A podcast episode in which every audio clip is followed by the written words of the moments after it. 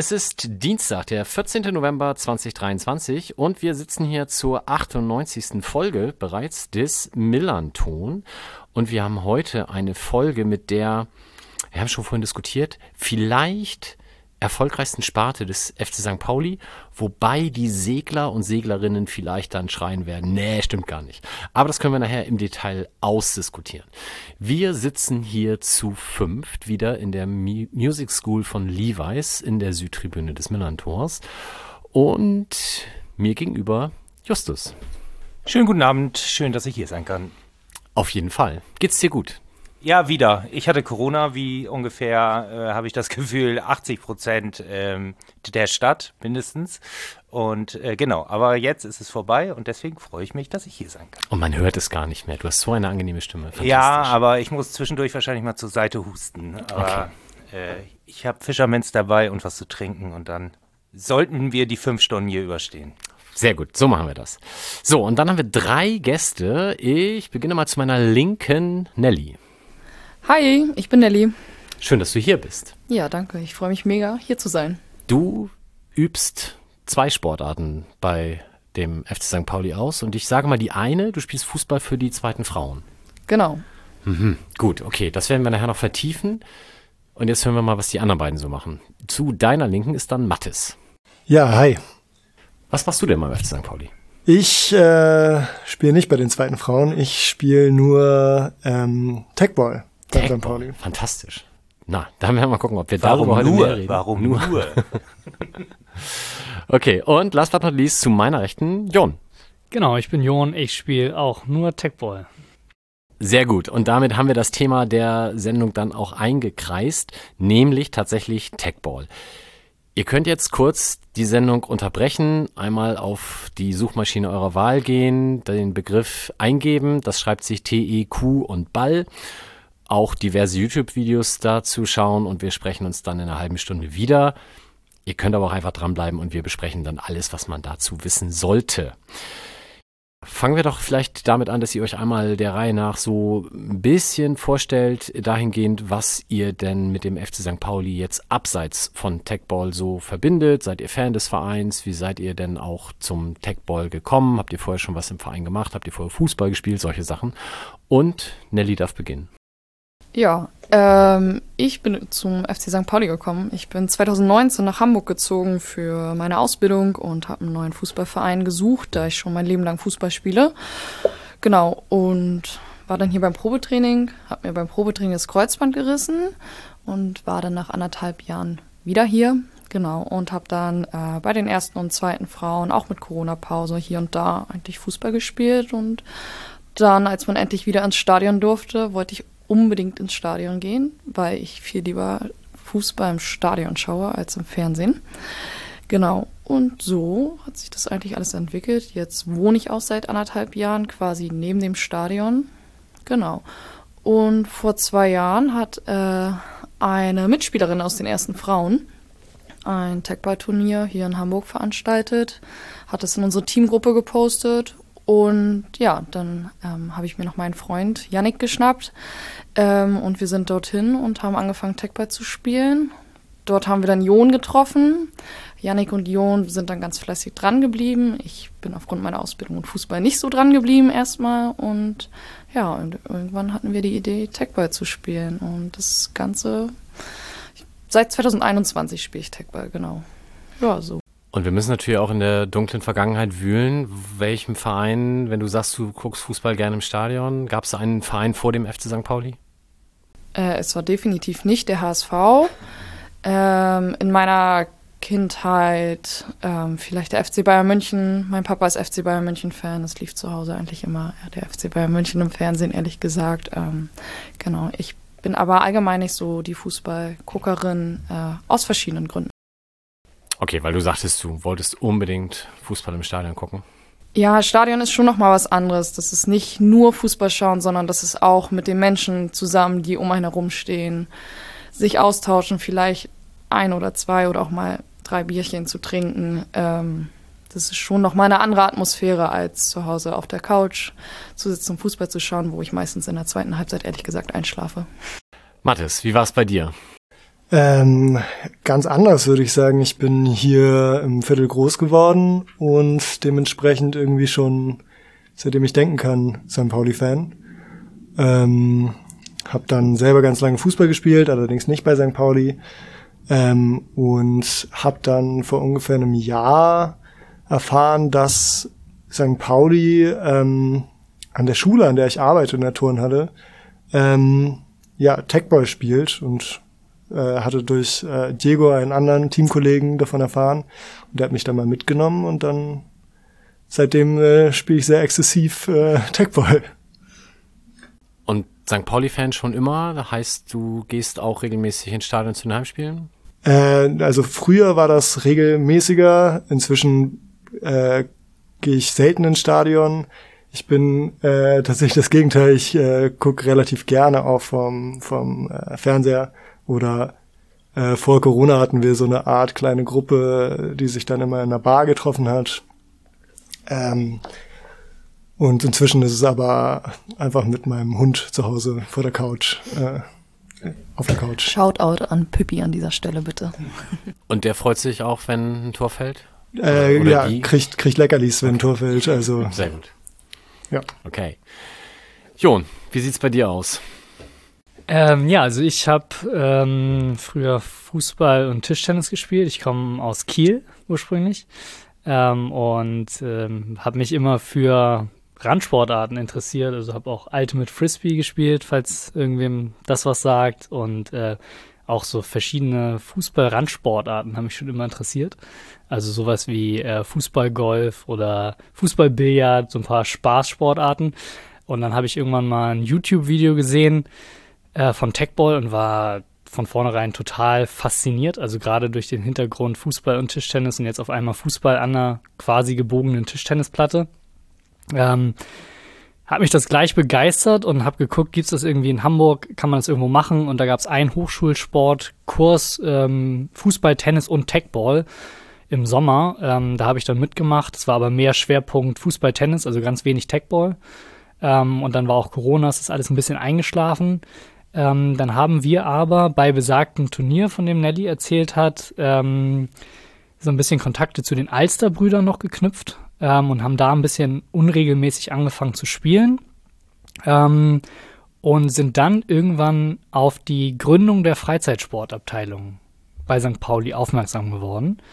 Ähm, und also mit Yannick zusammen damals noch. Und da haben wir gesagt, ähm, ja, das ist eigentlich die ideale Möglichkeit, ähm, bei einem coolen Verein ähm, Techball vielleicht ein bisschen größer zu machen und ähm, mehr Leute dafür zu begeistern und ähm, das ins Leben zu rufen. Und das haben wir gemacht. Und ähm, ja, das war im April letzten Jahres und äh, total begeistert von äh, vom Support, ähm, wie das alles anlief und total glücklich, dass wir diesen Schritt gegangen sind und ähm, wie sich das alles entwickelt hat. Hast du denn auch einen Verein in der Vergangenheit gehabt? Jetzt sag nicht Holstein. Ähm, ja, tatsächlich. tatsächlich. Naja. Holstein Kiel, aber es war ja immer so, also Holstein Kiel hat ja auch viel in der Regionalliga gespielt. Ähm, und äh, ich hatte dann tatsächlich immer so ein paar Vereine sozusagen parallel. Also es war dann so zweite Liga St. Pauli ab und zu ähm, nach Hamburg gekommen ins Millantor.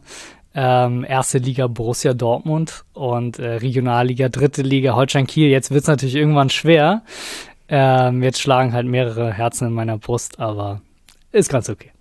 Und am Wochenende habt ihr ja auch gegen einen Hamburger Zweitligisten gewonnen. Das war ja auch ganz schön. Genau. Damit hast du jetzt gerade eben schon ein super Stichwort geliefert, nämlich äh, Freizeitsportabteilung. Ich glaube, das ist was, was auch viele vielleicht gar nicht so genau auf dem Zettel haben oder im Zweifel noch gar nicht gehört haben. Wer mag denn mal von euch erklären, was es damit auf sich hat? Weil die gab es dann ja schon, bevor ihr dazugekommen seid, wenn ich das gerade richtig verstanden habe. Was machen, was macht man denn da und wie kommt man dahin? Ich guck mal kurz in die Runde, wer sich dazu berufen fühlt. Jon, bitte. Ja, also die Freizeitsportabteilung ähm, ist letztendlich eigentlich ein Zusammenschluss ähm, von Sportarten, die vorher bei St. Pauli so noch nicht stattgefunden haben. Ähm, und es klingt erstmal Freizeitsport, also es sind Sachen drin wie irgendwie Suboteo, also so eine Art ähm, Tischkicker-Fußball, nenne ich es jetzt mal, ähm, die vielleicht, äh, die man von vornherein irgendwie als Freizeitsport begreift. Es sind aber auch ähm, Sportarten wie ähm, Basketball zum Beispiel ähm, dabei oder eben Techball, die über das normale, ich sag mal so Barsport, klassisch Freizeitsport hinausgehen. Ähm, und einfach sehr schön, dass es da diese, diese Mischung gibt, eine sehr engagierte ähm, Abteilung, die Lust hat, äh, was auf die Beine zu stellen und eben Sportarten ähm, den Platz zu geben, ähm, ihre Sportart auszuüben in einem coolen Verein. Und da kann man einmal die Woche hingehen und irgendwas ausprobieren oder ist das schon ein bisschen strukturierter? Nee, es ist schon eher so, dass jede Unterabteilung oder jede Unterspart, jedes eigene Team ähm, sehr autark irgendwie ist. Ähm, das heißt also, man ist eher Mitglied des Teams als Mitglied der Freizeitsportabteilung. Man probiert nicht einfach alles durch. Ähm, und die Freizeitsportabteilung als solche, die trifft sich dann einmal im Monat, bespricht Sachen, gemeinsame Aktionen. Ähm, aber ja, jedes einzelne Team ist schon, schon recht äh, unabhängig.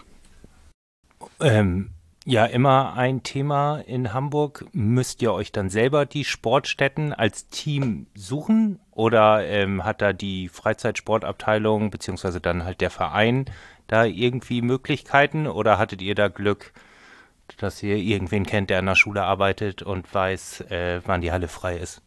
Also wir hatten am Anfang wirklich ganz großes Glück, ähm, als ich eben die Idee hatte, die Freizeit, äh, die, die, ähm, das Team zu gründen, angerufen bei äh, Martina, die die Abteilung leitet, und sie meinte, ähm, ja, es wird gerade eine neue Halle äh, gebaut, ähm, ihr könnt direkt eine Hallenzeit haben, ähm, die die Erstbegehung ist in zwei Wochen, hast du Lust vorbeizukommen. Und das war ein absoluter Jackpot.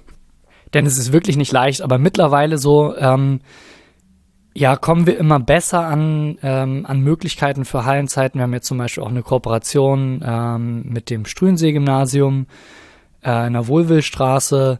Äh, es ist nicht leicht, aber je länger man dabei ist, je mehr man irgendwie auf dem einen oder anderen Wege mitbekommt, äh, kommen wir jetzt doch an mehr und mehr Hallenzeiten zum Glück. Aber das macht ihr selber als Team. Also das macht nicht die, also in Kooperation mit der Freizeitsportabteilung offensichtlich. Genau, also ähm, wir kümmern uns selber drum, aber auch, ähm, wie gesagt, Martina ist sehr engagiert und sobald sie irgendwo was hört, ähm, gibt sie uns das weiter oder setzt sich auch mal selbst äh, in Kontakt mit den Leuten. Ich glaube, beim Struensee-Gymnasium stimmt, das war, das war sogar auch wieder auf ihre Initiative. Ne? Wir oder haben, oder ja. ist es halt so, dass zum Beispiel ähm, die, äh, die vom Basketball haben uns letztens geschrieben, hey, die Halle ist für uns für Basketball ungeeignet, habt ihr Bock vielleicht die Zeit zu übernehmen und dann es wird, ähm, wird es natürlich nochmal offiziell geklärt und dann ähm, tauscht man vielleicht auch mal den, den Standort, weil da die Decke nicht so hoch ist und deswegen Basketball eher ungünstig ist zum Beispiel. Ja, trotzdem, der, der Anfang der Geschichte klingt wirklich so, als solltest du mal dringend Lotto spielen oder hättest es damals tun sollen, weil ich glaube, das geht anderen Abteilungen deutlich schwieriger. Vielleicht reden wir ganz kurz über den, die Sportart an sich mal. Ähm, ich habe mir in Wikipedia angelesen, 2015 in Ungarn oder zumindest von zwei Ungarn ähm, gegründet oder erfunden, wie auch immer. Ähm, und wenn man sich die Videos anschaut heute, dann sieht man schon diese abgeschrägte Platte. Also ungefähr von den Dimensionen her wie eine Tischtennisplatte, aber eben dann ähm, zu den Seiten hin leicht abfallend. Habt ihr denn von Anfang an so eine Platte gehabt oder durftet ihr am Anfang euch noch die Schienbeine an den Tischtennisplatten kaputt machen? Äh, wir hatten von Anfang an so eine gerundete Platte. Ähm, auch da macht man sich durchaus die Schienbeine und Füße auf jeden Fall kaputt oder den Kopf oder wir hatten schon alle Körperteile, die dagegen gedonnert sind. Ähm, ja, also von Anfang an so eine Platte und das ist auch so sehr wichtig bei dem ganzen Spiel. Und einen Ball braucht man und noch ein gutes Paar Schuhe und dann passt das eigentlich. Und warum ist die abgeschrägt? Ähm, damit der Ball quasi zu den SpielerInnen, die dahinter stehen, abprallt. Auf einer Tischtennisplatte prallt der Ball quasi nach oben Richtung Decke und bei der Techballplatte eher in Richtung der SpielerInnen. Also einen kurzen Ball kannst du quasi auf einer Tischtennisplatte gar nicht mehr erreichen. Es sei denn, ich würde mit dem Schienbein irgendwie da drüber fliegen und dann geht das ganz schnell in die Hose. Genau, also müsste man dann schon sehr, sehr, sehr beweglich sein und ähm, bei der gewölbten Platte nicht ganz so sehr. Und der Ball ist ein normaler Fußball?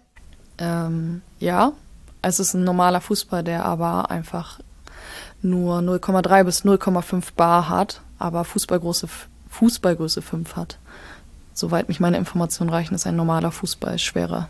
Ich müsste das ja wissen als Schiedsrichter, aber ich habe keine Ahnung. Ich glaube, es ist irgendwas mit 2, irgendwas für einen Fußball, aber ich bin also, also ich kann auf jeden Fall aus meiner Erfahrung sagen, ich habe Sonntag erst zwei Stunden Techball gespielt und bin dann zu meinem Fußballspielen gefahren und dachte, boah, was für Steine haben wir eigentlich als Bälle, weil ich erst zwei Stunden Techball mit dem leichten Bouncing Ball gespielt habe und dann Fußball gespielt habe. Und die Relevanz für den Sport ist wahrscheinlich, dass der einfach dadurch besser springt oder dass er auch tatsächlich leichter zu spielen ist. Ich glaube sowohl als auch und vielleicht auch ganz ehrlich gesagt ein bisschen, dass man nicht so schnell Kopfschmerzen kriegt. Okay, gut. Also wir haben geklärt, es gibt eine Platte, die ähnlich ist wie eine Tischtennisplatte, aber eben zu den Seiten abfällt aus den von Nelly eben angeführten Gründen. Wir haben einen normalen Fußball, der ein bisschen weniger stark aufgepumpt ist. Wir haben ein Netz aus Plexiglas. Ist das so richtig? Das heißt, der Ball würde, wenn er da drauf springt, halt nicht wie bei einer Tischtennis-Netzgeschichte irgendwie die, das Netz einsacken lassen, sondern springt halt dann hoch und im besten Fall in die richtige Richtung. Und es gibt das Ganze in den Varianten Einzel und Doppel und beim Doppel kann man halt auch einen Mix spielen, logischerweise. Ja, also es gibt insgesamt fünf verschiedene Kategorien. Herren Einzel, Frauen Einzel, Herren Doppel, Frauen Doppel und das gemischte Doppel. Okay, gut, dann haben wir die Rahmenbedingungen geklärt. Erklärt doch mal, ähm, wie geht denn so ein Spiel los? Also ich stehe da jetzt, im, fangen wir mit dem Einzel an, ich habe einen Ball in der Hand. Und jetzt? Wie kriege ich den auf die andere Seite, Mathis? Ähm, ja, wahrscheinlich fängt es erstmal mit einem mit einem Aufschlagversuch an. Man hat äh, zwei Versuche. Ähm, also man kann theoretisch eine Angabe äh, nicht auf die, ah ja, und das ist im Vergleich zum Tischtennis auch, man muss äh, mit dem Ball direkt auf die gegnerische Plattenhälfte bringen. Also nicht quasi auf die eigene erst und dann auf die andere, sondern direkt auf die andere Seite. Und genau, du hast äh, zwei Aufschlagversuche, ähm, den Ball darauf zu kriegen. Dabei, das kannst du tendenziell mit ähm, jeglichem Körperteil, abseits von Händen oder Armen machen. Ähm, wichtig ist, dass du zwei Meter entfernt von der Platte stehst da ist die Aufschlaglinie und das, äh, also du machst das aus der Hand und ähm, der, das Körperteil muss eine gewisse Höhe erreichen. Also das ist jetzt nicht sonderlich hoch, sondern es ist einfach nur, ähm, es muss höher sein als das niedrigste Ende der Platte, so dass quasi du nicht die Möglichkeit hast, von ganz von unten den Ball zu spielen und äh, das gegnerische Team sieht den Ball gar nicht vorher, sondern ähm, ja meistens spielst du den halt irgendwie aus der Hand und köpfst den rüber oder spielst ihn halt mit dem Fuß ein bisschen höher ähm, oder mit dem Knie. Genau. Brust- und Rückenangaben sind relativ selten. okay. Und gut, also es ist dann ähnlich wie beim Tennis, sprich direkt in die gegnerische Hälfte. Äh, ist aber egal, ich muss das nicht nach links oder nach rechts, also die Platte ist nicht unterteilt in Felder. Richtig. Okay. Und ja, wie du sagtest, eigentlich mit jedem Körperteil außer der Hand, aber ich spiele den Ball aus der Hand und spiele ihn dann mit einem beliebigen Körperball, äh, Körperteil rüber. Und das, die Standardaufschlag ist dann, wie du sagtest, ich entweder mit dem Kopf oder halt auch Volley mit dem Fuß, wenn ich gelenkig genug bin. Genau, also ich glaube, je nach Niveau auch ein bisschen. Ähm, ich würde sagen, die meisten Profis spielen den schon mit ordentlich Wumms mit dem Fuß aber es gibt auch ziemlich starke Angaben mit dem Kopf. Ähm, und äh, man kann die auch mit dem Knie machen und dann ganz hoch äh, drauf, aber das ist äh, bei den richtigen Profis bisschen seltener. Äh, bei uns kommt das schon häufiger noch vor. Und wenn du sagst mit dem Kopf, also ich habe früher, ich erinnere mich, wir haben das, glaube ich, ich weiß gar nicht, ob wir das Köppen genannt haben. Also man hat den Ball wirklich so mit beiden Händen vorm Kopf gehalten und den dann so richtig einmal dagegen gebumst. und dann schoss ja auch mit entsprechendem Tempo. Ist das dann so? Oder wenn du sagst, gute Angaben mit dem Kopf oder macht, legt man den hoch und köpft den dann einfach so mit Schwung rüber? Ja, also ist witzig, dass du das sagst. Ähm, eine Mitspielerin von uns, die hat das immer gemacht, den Ball direkt aus der äh, Hand äh, zu spielen, also so richtig mit dem Kopf gegen und dabei halt so einen Schnitt kreiert, dass der Ball, wenn der auf der anderen Seite angekommen ist, quasi so einen Backspin hatte und nicht so weit geflogen ist. Ähm, das wurde aber, da wart ihr dabei, äh, irgendwann von irgendeinem Schiedsrichter, glaube ich, angekreidet, weil ähm, der Ball für eine gewisse Zeit in der Luft sein muss. und äh, man das dann da nicht sieht, wenn man sich den Ball so richtig schnell gegen den Kopf haut. Genau, also irgendwie dachten wir auch, das geht durch, weil ich meine, der Ball war trotzdem in der Luft, aber so minimal, der Schiedsrichter kann es wirklich nicht sehen, ob der, ähm, ja, ob der Ball die Hand verlässt und seitdem kann sie den brillanten Aufschlag leider nicht mhm. mehr machen. Aber sie hat dafür andere Stärken. Wirklich. Selbstverständlich. Okay, so, dann ist der Ball im Spiel. Er geht auf die andere Tischhälfte. Ähm, es gibt wahrscheinlich auch ein Ass, logischerweise. Ja. Grundsätzlich. Kommt das häufig vor oder eher selten im Vergleich zum Tennis? Ich würde sagen, eher nicht so häufig, oder? Gute Frage, wie die, wie die Quoten beim Tennis sind. Also es gibt schon ein paar ähm, Spieler, die, ähm, die wirklich auch auf, ziemlich auf Risiko gehen, also die auch ein, ähm, einen Doppelfehler in Kauf nehmen und den zweiten auch mit dem Fuß von oben spielen und ähm, richtig draufschmettern. Ich glaube, da ist die Assquote und die, ähm, die Doppelfehlerquote relativ hoch. Aber im Normalfall würde ich sagen, ist ein Ass eher ein bisschen seltener und ähm, Doppelfehler sind auch relativ selten. Und ich habe mir angelesen, wenn der Ball beim Aufschlag quasi an die, wie heißt das, an die Kante, also äh, edged oder irgend sowas, dann wird der Aufschlag wiederholt. Genau, das ist sowohl im Spiel wie beim Aufschlag so, wenn der Ball aus der Luft, äh, anstatt auf die gegnerische Plattenhälfte zu kommen, an die Kante geht, ähm, dann und der Ball danach auf den Boden geht, ohne irgendwas oder jemanden zu berühren, ähm, dann ist es ein Edgeball und der, der Ballwechsel wird wiederholt. Also nicht nur beim Aufschlag, sondern auch im normalen Ballwechsel später. Ach so, okay. Ja, aber also wenn der Ball an die Kante geht und angenommen ich schieße da so dagegen, dass der Ball meinem Gegner oder meiner Gegnerin ins Gesicht geht und die Person dann nicht weiterspielt, geht der Ball als angenommen und ich kriege den Punkt. Also der Ball muss wirklich nach dem, nach der Edge, muss auf den Boden gehen, damit es auch wirklich eine Edge, also die Kante ist und der gespielte Punkt wiederholt wird. Gut, dann weiter ab, angelesen habe ich mir, man hat als Partei, die dann den Ball zurückspielt, das wie gesagt kann ja im Einzel sein, kann im Doppel sein, drei Ballberührungen, dann muss der Ball wieder drüben sein. Darf das beim Doppel dreimal die gleiche Person sein? Also beim Doppel muss ein Pass gespielt werden. Das ist quasi der einzige äh, Unterschied bei den Regeln da zum, zum Einzel. Du musst einen Pass. Okay, aber es könnte zwei Berührungen und dann die dritte von jemand anderem? Mhm. Genau, die drei Berührungen sind da quasi aufs Team aufgeteilt. Also wenn ich zwei mache, hat meine Partner oder Partnerin, äh, was? Mein Partner oder meine Partnerin noch einen Kontakt. Wenn ich einen habe, hat die andere Person zwei oder auch nur einen oder man spielt sozusagen 1-1-1 wie so ein Doppelpass. Also es müssen beide am Ball gewesen sein. Genau, und im Team hat man gemeinsam drei Kontakte. Ach so, also auch beim es geht auch nicht mit der allerersten Berührung direkt wieder rüber, sondern Nein, es muss die zweite Person. Ja, okay. Das, das geht nur beim Einzel. Genau. Gut, da wäre es ja auch schwierig sonst, ja. Genau. okay. Aber okay, da, da, achso, da geht es zumindest mit der ersten direkten Berührung wieder zurück. Ja. Okay. Gut, und dann ist der Punkt gewonnen, wenn der Ball den Boden berührt oder äh, ich den halt nicht auf die gegnerische Plattenhälfte kriege, sondern ihn vorbei schieße, Köpfe, wie auch immer. Grundsätzlich ja. Aber es ist doch auch noch so, dass die Körperteile unterschiedlich, also man darf doch nicht dreimal köpfen, oder? Genau, dann kommt man sozusagen so, das ist so das Grundsetting von den Regeln und dann gibt's noch ein, zwei Regeln, die das Ganze ein bisschen variabler machen. Eine von den Regeln ist, dass man, dass eine spielende Person eben nicht zweimal hintereinander das gleiche Körperteil benutzen darf. Ach so, im Doppel darf man sich zuköpfen. Aber ja. Ah, okay.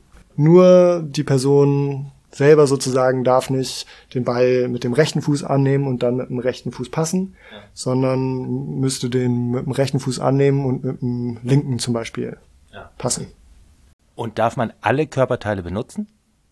abseits von ähm, Hand, und Hand und Arm, ja. Wobei, also es gibt jetzt, also das Schienbein ist quasi nicht ein eigenes Körperteil äh, oder wird da gewertet, sondern wir haben quasi rechter Fuß, linker Fuß und das geht quasi dann hoch bis zum Knie. Und dann äh, haben wir linkes und rechtes Bein, äh, was dann quasi von da aufwärts ist. Und dann haben wir noch die Brust. Ähm, da gibt's nicht links und rechts. Und dann gibt's noch die linke und die rechte Schulter. Das wird auch nochmal unterschieden. Und den Kopf und den Rücken gibt's noch, aber der Rücken ist nicht so, wird nicht so häufig äh, benutzt. Und es gibt einen Schiedsrichter oder eine Schiedsrichterin? Es gibt zwei. Also es gibt sozusagen eine Person, die die Punkte zählt und ähm, auf der einen Seite schaut, dass man auf, aus seiner eigenen Hälfte angreift. Das kann ich gleich sonst mal erklären, genau. Und die andere Person, die, äh, die andere, äh, der andere Schiedsrichter äh, steht auf der anderen Seite, genau, und ist sozusagen Hauptschiedsrichterin und ähm, zeigt an, wer den Punkt bekommt und Genau, es gibt nämlich noch die Regel, dass man nur aus seiner eigenen Hälfte den Ball übers Netz auf die andere Seite der Platte spielen darf. Ich darf nicht wie beim Tischtennis den Ball am Netz oder unterm Netz vorbeidrehen, sondern der Ball muss schon übers Netz gehen und ich muss aus meiner eigenen Spielhälfte angreifen.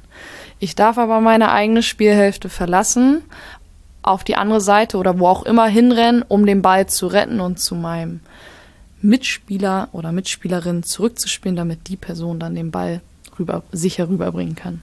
Das ist dann wie Volleyball. Ja, ja, genau, das, das ist aus dem Volleyball.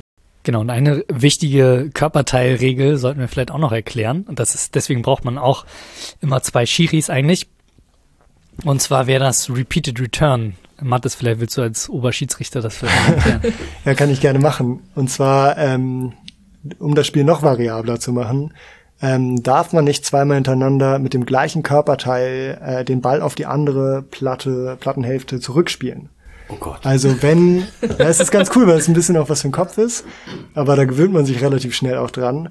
Ähm, genau, angenommen, man äh, greift als Team quasi mit dem Kopf an und spielt mit dem Kopf rüber ähm, und die anderen bringen den Ball zurück.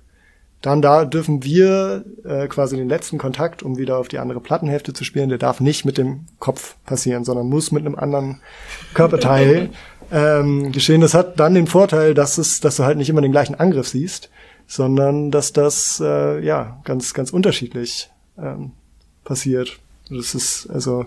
Und das heißt ja auch, dass man als Spieler oder Spielerin äh, ja also nicht nur sagen kann, ich kann super mit dem Fuß, aber mit einem anderen äh, hoffentlich berühre ich damit nie den Ball, sondern man muss es ja irgendwie zumindest halbwegs mit allen können, weil man damit zurückspielen muss. Ja, also nicht alles, aber äh, hat Vorteile, ja. wenn du ähm, nicht nur zum Beispiel auf deinen starken Fuß äh, immer fokussiert bist, was auch ein ganz cooler Unterschied zum Fußball ist, weil also ich kenne das so, dass es beim Fußball, dass ich beim Fußball fast alles immer mit meinem rechten Fuß gemacht habe und ähm, ja, nicht so viel mit dem linken. Ja.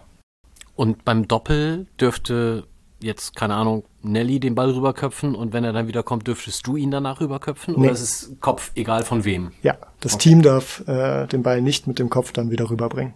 Und bei Fuß ist aber nicht rechts und links. Also man darf nicht einmal mit dem rechten Fuß und beim nächsten Mal mit dem linken Fuß? Doch. Das, die gelten jeweils als eigene Körperteile. Und du bist Schiedsrichter? Das ist ja, das ist ja gar nicht so einfach, oder? Nee, deswegen braucht man, also deswegen ist es ideal, wenn man zwei hat, dann kann quasi die eine Seite auf der, äh, kann der eine Schiri oder die eine Schiri ähm, auf der einen Seite gucken, mit welchem Körperteil gerade rübergespielt wurde und die andere Seite mhm. kann es eben für die andere Seite, der andere Schiri oder die andere Schiri kann für die andere Seite das gucken. Boah, ich stelle mir das total kompliziert vor, weil alleine zu entscheiden, der hat ihn jetzt gerade mit dem rechten Fuß rübergespielt. Irgendwie dramatischer Ballwechsel, Rettungsaktion, der spielt den nochmal zu dem, der im hohen Bogen nochmal zu dem und der wieder rüber. Und dann spielt das Team den nochmal mit dem rechten Fuß und irgendjemand schreit, er hat er doch gerade schon mit dem rechten Fuß gemacht und der Schiedsrichter denkt, oh scheiße, hat er recht oder war das der linke? ja. Wie merken die sich? Also wie merkst du dir das denn? Ja, genau, du, also du, das, das, das ist die Schwierigkeit. naja, du musst dir halt wirklich, also ich mache das so, dass ich mir wirklich im Kopf die ganze Zeit behalte, rechter Fuß, rechter Fuß, rechter Fuß und ich gucke auf den Rest noch vom Spiel. Aber das ist tatsächlich die Schwierigkeit. Manchmal hat man aber auch Glück, dass, also was heißt Glück, aber im Normalfall kommuniziert man mit seinem Teampartner oder Teampartnerin und dann ruft man sowas wie Fuß, was bei uns bedeutet, oder, oder, rechter Fuß, was bei uns bedeutet kein rechter Fuß, weil man spart sich das kein und damit spart man sich kurz eine Sekunde Zeit. Und wenn du das mitkriegst, dass die das rufen, dann hast du nochmal einen kleinen Reminder. Und genau, wie Mattes schon meinte, man schaut wirklich nur auf ein Team für dieses Repeated Return. Also ich schaue auf das Team, was grüne Trikots anhat und Mattes schaut auf das Team, was die roten Trikots anhat. So muss ich das nicht von zwei Teams gleichzeitig behalten. Das ist schwerer. Aber es ist schon sehr anspruchsvoll als Chiri, würde ich sagen. Also wenn man dann auch noch gucken muss auf, war das Edge oder nicht, Ähm, dann auch noch äh, mehrere Körperteile, also zum Beispiel sowas wie eine Body Roll, wenn der Ball aus Versehen irgendwie gegen den Bauch springt, das ist auch ein extra äh, Kontakt. Also auf alles muss irgendwie der Schieds Schiedsrichter oder Schiedsrichterin schauen. Ähm, ist übrigens für die Spieler ähm, auch gar nicht so leicht. Also manchmal ähm, gibt man den Ball einmal mit dem rechten Fuß zurück und äh, beim nächsten Mal hat man schon wieder vergessen. Deswegen ist dieses Reinrufen halt immer total wichtig, das immer anzusagen. Ich bin schwer beeindruckt. Wie lange hat die Ausbildung zum Schiedsrichter gedauert? Ist das ein Wochenendkursus oder geht das über zwei naja. Wochen? Im Endeffekt habe ich ja meine ganze Techball-Karriere dafür trainiert. Nee, aber sonst hatten wir äh, jemand, der uns fortgebildet hat, äh, hat uns quasi einen Schiri-Lehrgang gegeben. Und äh, ich bin auch nicht der Einzige, der das gemacht hat, sondern das haben ein paar Leute von uns gemacht. Und ähm, du lernst die Regeln ja sowieso beim Spielen total.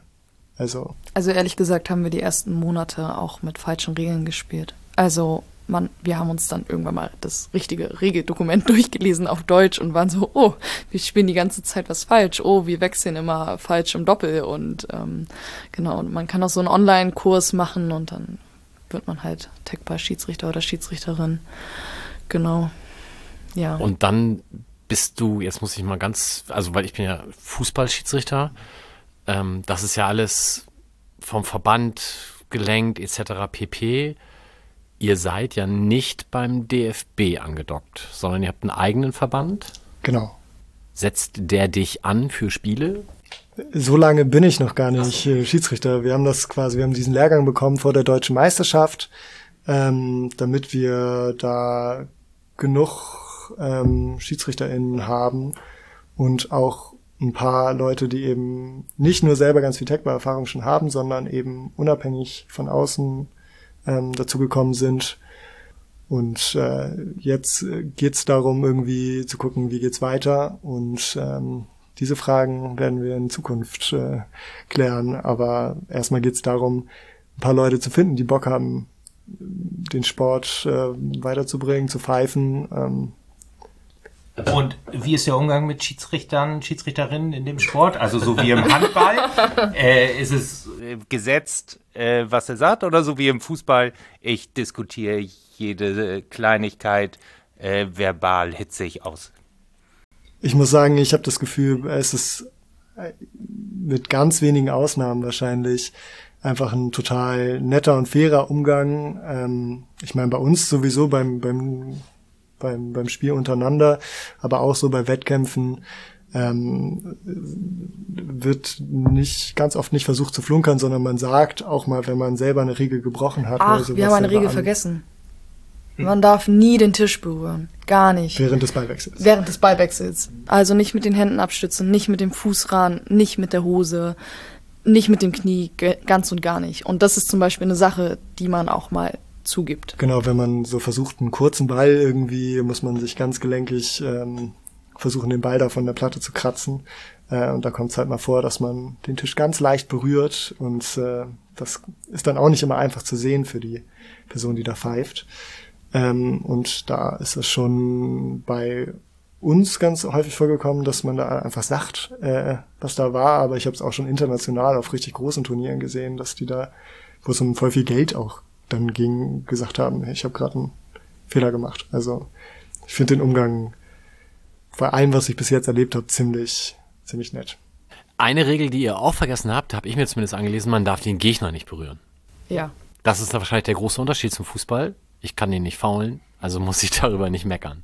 Nee, also, also wenn ich im Weg stehe ähm, und äh, das gegnerische Team in mich reinläuft, dann äh, kriegen die einen Punkt.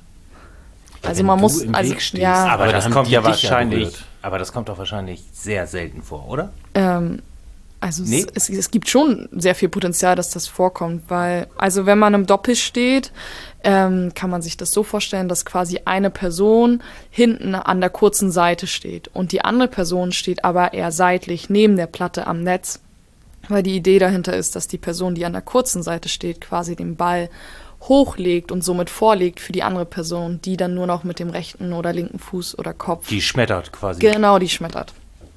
Das ist es. Und das ist die Idee dahinter. Und Ähm, ich zum Beispiel, ich spiele auf der rechten und auf der Linksfußseite sozusagen. Und wenn ich auf der Linksfußseite stehe, steht und aus dem anderen Team ein Rechtsfuß ist, dann stehen wir quasi Schulter an Schulter. Und man darf ja auch auf die andere Spielfeldseite, äh, um den Ball zu retten. Und dann muss ich der Person quasi Platz gewähren. Sonst kriege ich meinen Punkt vielleicht nicht. Ja, das ist nochmal ein wichtiger Punkt, weil es tatsächlich auch ähm, eine Taktik ist und ähm, zum, zum normalen Spiel auch dazugehört, dass man auf die gegnerische Seite rübergeht. Ähm, also wir spielen das häufig so, dass ähm, ich jetzt zum Beispiel den Erstkontakt, ich nehme den Ball an, ähm, mein Doppelpartner Diego geht auf die andere Seite, legt ihn mir mit der Brust ab und ich schmetter dann ähm, von links mit rechts rüber. Und da kommt dann schon manchmal die Situation hin, gerade er muss schnell genug wieder weg, denn wenn ich dahin schmetter, wo er gerade noch war, ähm, dann kann der Gegner da natürlich nicht so gut verteidigen. Das heißt also, das hat ein bisschen Konfliktpotenzial, aber ich habe es auch bisher selten gesehen, dass da wirklich irgendwie zu Streitigkeiten gekommen ist. Also es gab letztens mal ein Turnier in LA, war das, glaube ich, ähm, wo es tatsächlich diese Situation gab, wo die sich gegenseitig quasi gefault haben, aber es passiert relativ selten. Aber dann ist ja die Taktik im Doppel, wenn ich das richtig verstehe, ähnlich Volleyball. Annehmen, äh, pritschen sozusagen und dann wieder schmettern. Häufig ja, genau. Aber es ist auch sehr schön, dass man eben ähm, immer die Variation hat. Also ähm, wir sagen das häufig gerade im Training auch an, was wir spielen wollen. Also wir sagen dann immer sowas wie 1-1-1, 1-2, 2-1. Das heißt also, je nachdem, wenn zum Beispiel ein Aufschlag sehr hart auf mich kommt, dann nehme ich ihn meist mit einem Kontakt erstmal an, lege ihn dann vor. Ähm, wenn er eher schwach kommt, spiele ich ihn direkt ähm, zu meinem Mitspieler und der überlegt sich dann, lege ich ihn mir selber mit dem Knie zum Beispiel einmal vor und schmetter ihn oder gebe ich ihn wieder zurück auf Kopf. Und da kommt es natürlich auch wieder darauf an, was haben wir vorher gespielt. Das heißt also, wenn wir vorher mit rechts angegriffen haben zum Beispiel, dann wollen wir den nächsten mit Kopf spielen und müssen uns dann auch überlegen, von wo können wir am besten mit dem Kopf spielen, wo positioniert sich mein Mitspieler hin. Genau, also es ist ähm, sehr variantenreich, was das Schöne am Doppel gerade ist. Das Tolle im Podcast ist, ihr könnt jetzt einfach eine Minute zurückspulen und euch das nochmal anhören, weil das so kompliziert war. Wenn ich das richtig verstanden habe, also 111 bedeutet du, er, du und genau. 2-1 ist du den Ball, nochmal du den Ball mit einem anderen Körperteil zu ihm rüber und dann er. Genau, genau das sind die Anzahl der Kontakt, der Ballkontakte. Fantastisch. 111 zum Beispiel, ja. Und wenn du dann auf der, du hast gesagt, als Rechtsfuß stehst du links von der Platte, wenn du schmettern willst, richtig? Anscheinend ja. Hast du, äh, ja. Okay. Und jetzt schmetterst du den Ball rüber und in einer heroischen Tat spielen die anderen den Ball wieder zurück und der, dein Mitspieler, deine Mitspielerin nimmt den Ball an, spielt ihn wieder zu dir, dann darfst du ihn ja nicht nochmal mit dem rechten Fuß schmettern, sondern dann schmetterst du ihn, weil du so agil bist mit links oder dann mit dem Kopf. Genau. Oder ich, wenn meine Mitspieler oder Mitspielerin äh, nur einen Kontakt hatte, dann habe ich ja sozusagen noch zwei Kontakte offen. Dann kann, ah, dann kannst du ihn dann selber kann, vorlegen. Ich kann ihn mir entweder selber vorlegen oder ich spiele selber mit einem Kontakt wieder zu meinem Partner oder Partnerin, sodass die zum Beispiel dann den Kopf nutzt. Oder den linken Fuß. Fantastisch. Ich bin schwer begeistert und ich glaube, ich würde ständig verzweifeln, weil ich nicht mehr wüsste, was ich jetzt noch darf. Und was ist die häufig gespieltere Variante? Doppel oder Einzel? Oder ist es einfach äh, ist es. Also, gehört es zusammen? Also es also in meinen Augen gehört es schon zusammen irgendwie, aber es gab jetzt in der, ja, vor, vor allen Dingen die letzten Turniere waren häufig in Anführungszeichen nur Doppelturniere. Ähm, viele sehen das halt als ansehnlicher. Es gibt durchaus Matches, die wirklich ansehnlich sind im Doppel. Ähm, da hat aber auch jede Person ihre eigenen Vorlieben, sage ich mal, was, was sie gerne an, was er oder sie gerne anschaut. Also bei YouTube findet man eher Doppel. Also ich habe mich natürlich erst, also ich habe es mir auch vorher schon mal angeguckt, aber jetzt nochmal äh, in, in Vorbereitung auf heute Abend nochmal genauer. Und Einzel ist schwieriger, also gibt es weniger Videos oder die sind nicht so weit oben oder wie auch immer. Ja, genau. Ich, ich würde sagen, also was die Attraktivität angeht, ähm, ist Doppel attraktiver, weil es variantenreicher ist als das Einzel. Im Einzel ähm, ähneln sich die Ballwechsel ein bisschen stärker. Ähm, und der andere Aspekt, warum das ähm, wahrscheinlich jetzt nicht die allergrößte Konjunktur hat, was für mich sehr schade ist, ähm, also ich mag, ich spiele sehr gerne Einzel, ähm, deswegen ist es ein bisschen schade, dass das ein bisschen zurückgeht. Aber es ist auch einfach ein organisatorischer Aspekt, weil du natürlich ähm, äh, bei einem Doppelturnier die doppelte Anzahl äh, an Leuten unterbekommst und äh, sich ein Einzelturnier einfach viel mehr zieht als ein Doppelturnier. Du brauchst halt für ein Einzelturnier, äh, für ein Einzelspiel genauso viele Schiedsrichter wie für ein Doppelspiel. Und dann ist, ja, dann ist das Verhältnis halt einfach besser, wenn du sozusagen nur, nur ein Doppelturnier machst. Warum zieht sich das Einzelturnier? Weil du einfach, weil du dieselbe Anzahl Spieler hast, die dann aber logischerweise doppelt so viele Teams sind, oder? Genau. Okay. Mhm. Mhm. Ja, das äh, erschließt sich mir. Ihr spielt in einer normalen Turnhalle. Und wie viel Platten oder also wie viel Platten habt ihr und wie viel kriegt man in so einer Einfeld-Turnhalle? Also wie viel Platz braucht man, um das auszufüllen? Offizielles Spielfeldmaß ist 16 Meter mal 12. Also das kann man sich vorstellen wie ein, ähm, wie ein Tennis-Einzelfeld ohne extra Raum drumherum. Also sozusagen nur die Tennis-Einzellinien. So grob. Das ist ungefähr die Größe. Ähm, aber man braucht es jetzt nicht unbedingt. Also es ist schon gut, das zu haben, wenn man es jetzt ein bisschen professioneller betreibt. Ähm, aber ansonsten kriegt man in eine normale Einfeldhalle kriegt man so, ähm, ja, was ist Einfeldhalle? Kriegt man so drei Platten ungefähr rein. Bis, ist schon ein bisschen gequetscht dann. Also man braucht mehr Platz, als man denken würde. Also häufig denkt man, das ist so ein Platz wie eine Tischtennisplatte. Ich meine, die, die Platte an sich ist ja so groß wie eine Tischtennisplatte. Ähm, teilweise haben wir auch schon öffentliche Platten irgendwie auf dem Marktplatz gesehen, ähm, wo ein Meter dahinter einfach eine Treppe war, wo wir uns dachten, wie stellen die sich das vor? Also wie soll man hier Techball spielen? Ähm, aber genau, also ich würde mal sagen, so doppelt bis dreifachen Platz drumherum wie von einer Tischtennisplatte braucht man schon. Okay, jetzt haben wir grob skizziert, wie das Ganze läuft. Ähm, ein Satz geht bis zwölf Punkte. Man darf, äh, man, man punktet immer, also egal ob man Aufschlag hat oder nicht. Ist nicht, dass man nur bei eigenem Aufschlag einen Punkt kriegen kann. Man muss, um den Satz zu gewinnen, auch zwei Vorsprung haben oder nicht? Oder ist bei zwölf Schluss? Bei den, also man spielt, wer das Team, was zwei Gewinnsätze hat, hat das ganze Match gewonnen. Und bei den ersten zwei, ähm, bei den ersten zwei Sätzen geht es nur bis zwölf. Und wenn es in einen potenziellen Dritten geht, muss man mit zwei Punkten Abstand gewinnen. Bei den ersten Zweien ist das aber nicht der Fall. Da geht's nur bis zwölf. Okay. Und gibt's irgendwelche, so wie beim Tennis, Grand Slam Turniere, wo man drei Sätze gewinnen muss? Wahrscheinlich nee. bisher nicht. Nee, okay. nee, bisher nicht. Also ähm, ich habe auch mal gehört, dass früher die Punkteanzahl in einem Satz auf 25, also 25 Punkte war.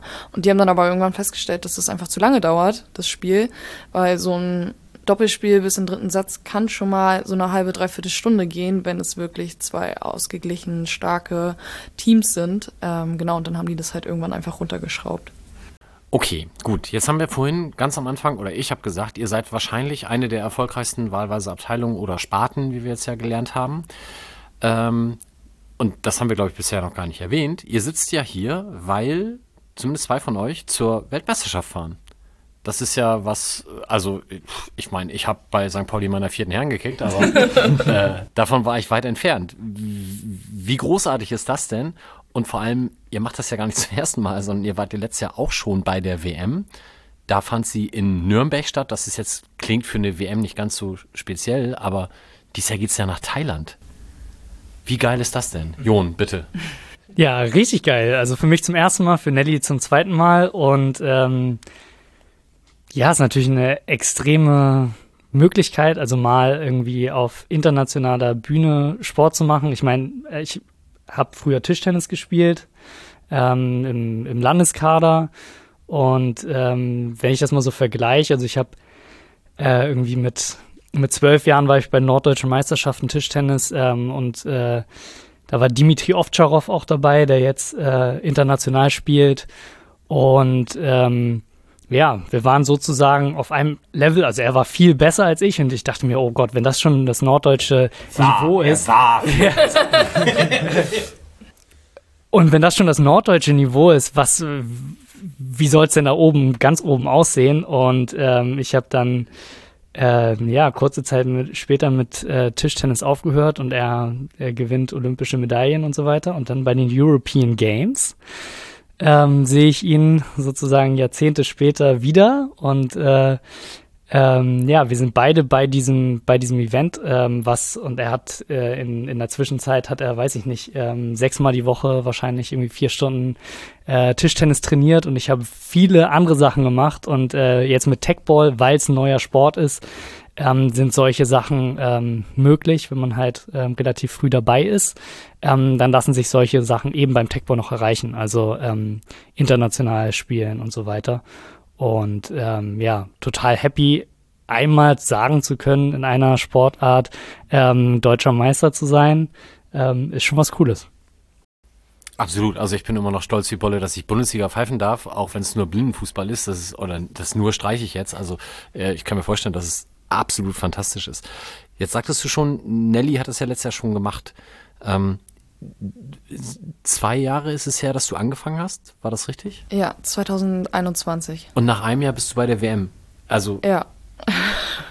fantastisch. Wie kam es dazu? Also erklär doch mal, äh, wie das. Also es gab ja letztes Jahr dann auch ein Quali-Turnier. War das die deutsche Meisterschaft? Ja, wir haben letztes Jahr auch hier in Hamburg die deutsche Meisterschaft veranstaltet und genau dann habe ich ähm, Frauen-Einzel gewonnen und unter anderem auch mit Yannick, der auch mit zu uns als Gründungsmitglied gehört und auch mein Freund ist. Ähm, genau, haben wir dann noch im gemischten Doppel gespielt und auch bei der WM teilgenommen. Genau, ich bin dann bei der WM letztes Jahr in zwei Kategorien angetreten. Im Frauen-Einzel habe ich auch ähm, einen Sieg geholt und ähm, unser Begleiter oder Betreuer damals hat gesagt, oh, damit hast du Geschichte geschrieben. Es hat noch nie eine Frau im Einzel ein Spiel gewonnen. Genau. Es war, es war irgendwie ein ganz cooles Gefühl, muss ich sagen. Irgendwie bin ich da ganz reingerutscht, muss ich sagen. Also den Sport gibt's ja nun auch noch nicht so lange. 2015 habe ich mir aufgeschrieben, aber es gab dann relativ schnell auch so eine erste Weltmeisterschaft. Ja, und die gibt's auch jedes Jahr. Jedes Jahr, genau. Ähm, wie, also bist du in diese deutsche, also erstmal hast du gesagt, wir haben die veranstaltet, also tatsächlich der FC St. Pauli? Ähm, nein, das. Nein, okay. Nein. Wir in Hamburg haben das Wir in Hamburg, veranstaltet. okay. Und ähm, war dir da vor dieser Austragung klar, ich muss das nur gewinnen, dann darf ich zur WM? Ich würde schon sagen, ja. Okay. Aber zu dem Zeitpunkt, als die deutsche Meisterschaft war, stand auch nicht mal fest, dass die WM in Nürnberg war. Ah, Da okay. stand eventuell LA, Rio de Janeiro oder Barcelona. Scheiße. Ja, das muss ich auch sagen. Äh, Barcelona stand auch zur Auswahl genau und dann hieß es so, ja, wir machen das in Nürnberg und ich war echt so, puh, ich weiß gar nicht, was ich davon halten soll. Es ist jetzt wirklich nur Nürnberg. Auf der anderen Seite hat sich natürlich mein Geldbeutel voll gefreut. Und muss man sagen, in der Kia Arena in Nürnberg, das war auch schon eine schöne Sache. Ne? Ja, es war schon ganz cool. Dann war noch, ähm, genau, dann waren wir, da sind wir auch, konnten wir auch einfach entspannt mit dem Zug hinfahren. Genau, und da war auch noch die Christkindlmarkteröffnung am gleichen Wochenende und es, es war die Hölle los. Das weiß ich noch.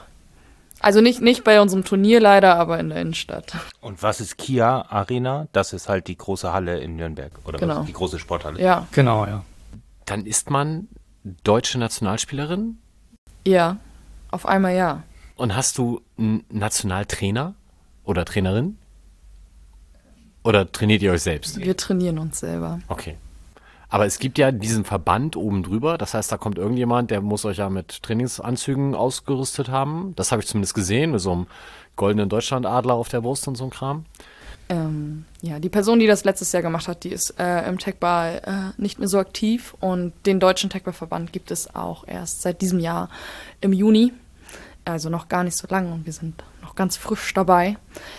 Genau, und weil ich da selber im Verband tätig bin als Vizepräsidentin, ähm, ja, man kümmert sich selber um Trikots, man rennt selber zur Druckerei, lässt die bedrucken, kümmert sich darum, dass alle irgendwie einigermaßen ausgestattet sind.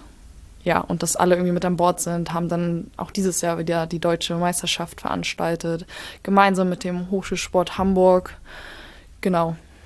Ja, Die war auch wieder in Hamburg, die Ja. deutsche Meisterschaft. Und wo macht ihr die dann? äh, in der Unihalle gemeinsam mit dem Hochschulsport. Ähm, da hatten wir auch mal einen Kurs laufen und haben wir in Zukunft hoffentlich auch wieder. Genau, also die Uni ähm, ist ähm, sozusagen mit so ein bisschen auch Vorreiter gewesen, was ähm, Techball angeht. Also ähm, an der Uni gibt es tatsächlich zwölf Techball-Platten.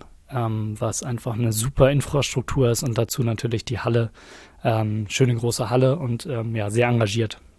Entschuldigung, dass ich auf diesen zwei Jahren jetzt rumreite, aber vor zwei Jahren angefangen und jetzt Vizepräsidentin des Deutschen Techball-Verbandes. Klingt schon ein bisschen impuls, äh, also imposant. Wie bist du denn daran gekommen? Ähm, naja, also. Also war es freiwillig, hoffe ich. Ja, ja. Äh, ja, schon. Also ich wurde da nicht hingezwungen. Ähm, genau, ja, wir wussten halt irgendwie, also wir haben was in Hamburg aufgebaut, wir wollten das aber auch natürlich auch auf nationaler Ebene, auf Deutschland-Ebene wollen wir das weiter voranbringen auch ähm, in Zusammenarbeit mit dem internationalen Techball-Verband, der FITEC, dass wir da auch sozusagen einfach ein Standing haben als deutscher Techball-Verband, weil man als Verband auch besser an Sponsorengelder in Zukunft kommt und so. Und dann haben wir uns das als Aufgabe genommen, diesen Verband zu gründen. Und ja, dann brauchten wir jemanden, der Präsident oder Präsidentin ist, noch einen Vize und noch einen Kassenwart und genau einige wir haben noch ein paar andere Aufgaben verteilt sozusagen oder Leute, die einfach bestimmte Verantwortung haben. Ja. Genau, also man muss dazu sagen, dass das Ganze ähm, äh, lange Zeit so ein bisschen diese Sportentwicklungsseite sozusagen, ähm, die Verbandsseite so ein bisschen brach lag. Also es gab immer den, den, den Vertrieb in Deutschland, ähm, der äh, die Techball-Platten verkauft hat. Und dann gab es lange Zeit auch jemanden, der sich irgendwie um ähm, um die sportliche Seite gekümmert hat, ähm, also im Sinne von ähm, auf Vereine zugegangen ist, motiviert hat, Techball zu spielen und so weiter. Ähm, aber lange Zeit ähm, gab es diese Verbandsstrukturen halt überhaupt nicht. Ähm, und ähm, ja, nachdem wir ähm, bei St. Pauli das ähm, aufgebaut haben, ähm, haben wir uns dann auch immer stärker darum gekümmert, ähm, ja, äh, diese, diese Verbandsstrukturen eben mit aufzubauen. Und wie ist das jetzt in Deutschland? Also gibt es da, keine Ahnung, 20 Vereine, die das anbieten? Oder ist St. Pauli da schon einer der wenigen? Oder wo kommt, die wo kommt der Präsident her? Auch aus Hamburg? Ja. Okay. Der Kassenwart auch. also ist schon St. Pauli der Verein, wo das am größten abgedeckt wird? Ja, also wir wurden von einer österreichischen, von einer österreichischen Zeitung, vom der vom Standard wurden wir als Pioniere bezeichnet. Und ja, wir fanden den Titel ganz angenehm. ja, und sonst, also St. Pauli hat schon die meisten SpielerInnen. Es gibt äh, verschiedene, also es gibt in Deutschland auf jeden Fall viele Tech-Ball-Platten, soweit wir wissen. Ähm, aber es gibt jetzt, ich würde sagen, nicht. In Hannover ist noch eine große Anzahl an Spielern und sonst so vereinzelt in Deutschland verteilt, würde ich das nochmal so sagen, ja. Genau, also es gibt, ähm, sag ich mal, sozusagen in Anführungsstrichen die, die Dunkelziffer von, ähm, von Techball-Spielern, Spielerinnen ähm, ist, glaube ich, wesentlich höher als die, die wirklich ähm, organisiert sind ähm, und ähm, die dann auch zu den, äh, zu den großen Turnieren fahren. Also das heißt, es ist insgesamt ähm, die, die sehr aktive Community, ähm, die ist relativ klein. Also ist immer wieder interessant auch zu, zu ähm, bei Vereinen zu sein und zu sehen, die haben eine Platte, da spielen gerade Leute, ähm, aber die haben noch nie davon gehört, ähm, dass es irgendwelche Turniere gibt. Geschweige denn, dass es Regeln gibt. Genau, also das muss man sich auch so ein bisschen bewusst machen. Ähm, ich glaube, also äh, wir wollen jetzt nicht unsere Titel schmälern oder so. Das ist eine coole Sache, dass wir die, äh, dass wir diese Titel haben. Und ähm, ich glaube, ähm, wir müssen uns auch nicht verstecken vor unserer Leistung oder so. Also wir können schon, schon ordentlich Techball spielen. Aber ähm, man muss das auch mal ins Verhältnis setzen sozusagen. Es ist jetzt nicht wie Fußball, ähm, dass es ähm, einfach äh, organisiert Millionen von Leuten spielen ähm, sondern genau ähm, die Community von Leuten, die wirklich ähm, richtig dafür brennen und ausschließlich Techball spielen und nicht äh, Fußball spielen und sich irgendwie warm machen mit Techball äh, oder nach dem Training eine Runde daddeln, ähm, die ist wesentlich, äh, wesentlich kleiner als die, die Gesamtzahl. Und das heißt, es gibt auch momentan noch keinen Ligabetrieb oder sowas, sondern das, was stattfindet, sind dann Turniere. Genau, das ist, ähm, glaube ich, auch eine relativ, also ich glaube, das wird wahrscheinlich auch eher turnierbasiert bleiben, schwerpunktmäßig. Also international gibt es auch, soweit ich weiß, relativ wenig Ligen. Ähm, wir hätten auf jeden Fall auch ähm, als Verband ähm, Lust darauf, irgendwie in Zukunft vielleicht mal eine Bundesliga in Turnierform irgendwie zu spielen. Aber es ist schon mehr eine, eine Individualsportart und deswegen turnierbasiert äh, Einzel-Doppel. Aber es gibt es ja zum Beispiel beim, beim Tischtennis oder Tennis gibt es ja auch ähm, äh, die Mannschaftswettbewerbe, die liegen. Und das wäre in Zukunft auf jeden Fall schon schön. Ähm, arbeiten wir auf jeden Fall mit dran. Ähm, ja, wir würden als FC St. Pauli auch gerne Mannschaftsmeister werden. Okay, gut. Jetzt haben wir gesagt, in Deutschland noch Kinderschuhe übersichtlich entwickelt sich. Wer ist denn Vorreiter? Sind das dann die Ungarn, weil die es erfunden haben? Oder ich habe bei solchen Sportarten, denke ich immer, oh Gott, in Asien gibt es bestimmt Menschen, die das zaubern können. Wie sieht's aus? Wer, wer ist da führend? Wer gewinnt in Thailand die Titel? Ähm, also die Ungarn sind auf jeden Fall weit vorne mit dabei. Aber letztes Jahr war Thailand das erste Mal mit bei der Weltmeisterschaft und ähm, es gibt eine verwandte Sportart, die nennt sich Sepak Takra. Das ist ein bisschen höheres Netz und wird mit so einem kleinen Ratternball gespielt. Und man sieht dann manchmal so Videos auf Social Media, wo so 50, Mitte 50-jährige Männer oder Frauen irgendwelche Fallrückzieher auf Asphalt machen und immer auf den Füßen landen. Genau, und dementsprechend können die ThailänderInnen halt wirklich ganz schön ordentlich den Ball auf die Platte schmettern, so dass er so der Ball halt teilweise einfach aus dem Spielfeld rausfliegt und du halt einfach keine Chance hast, diesem Ball hinterher zu gehen.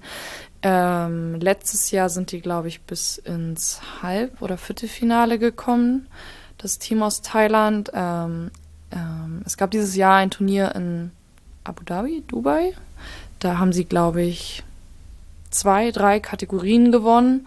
Also ich bin sehr gespannt, was bei der Weltmeisterschaft passiert. Ansonsten kommt es auch teilweise wirklich auf die Kategorie drauf an. Ähm, Im Herrendoppel sind die Serben noch sehr gut, Frauendoppel auch die aus Rumänien, ja, und auch Brasilien nicht zu vergessen. Aber das mit den ThailänderInnen ist schon was finden. Also da würde ich schon eine Empfehlung mal rausgeben, sich das anzugucken, weil es sind nicht nur so Pfeilrückzieher, wie man die aus dem Fußball kennt, sondern die machen halt einen Rückwärtssalto und treten dabei den Ball so doll auf die Platte, dass der quasi aus der Arena fliegt. Das ist schon ganz schön, ganz schön beeindruckend zu sehen.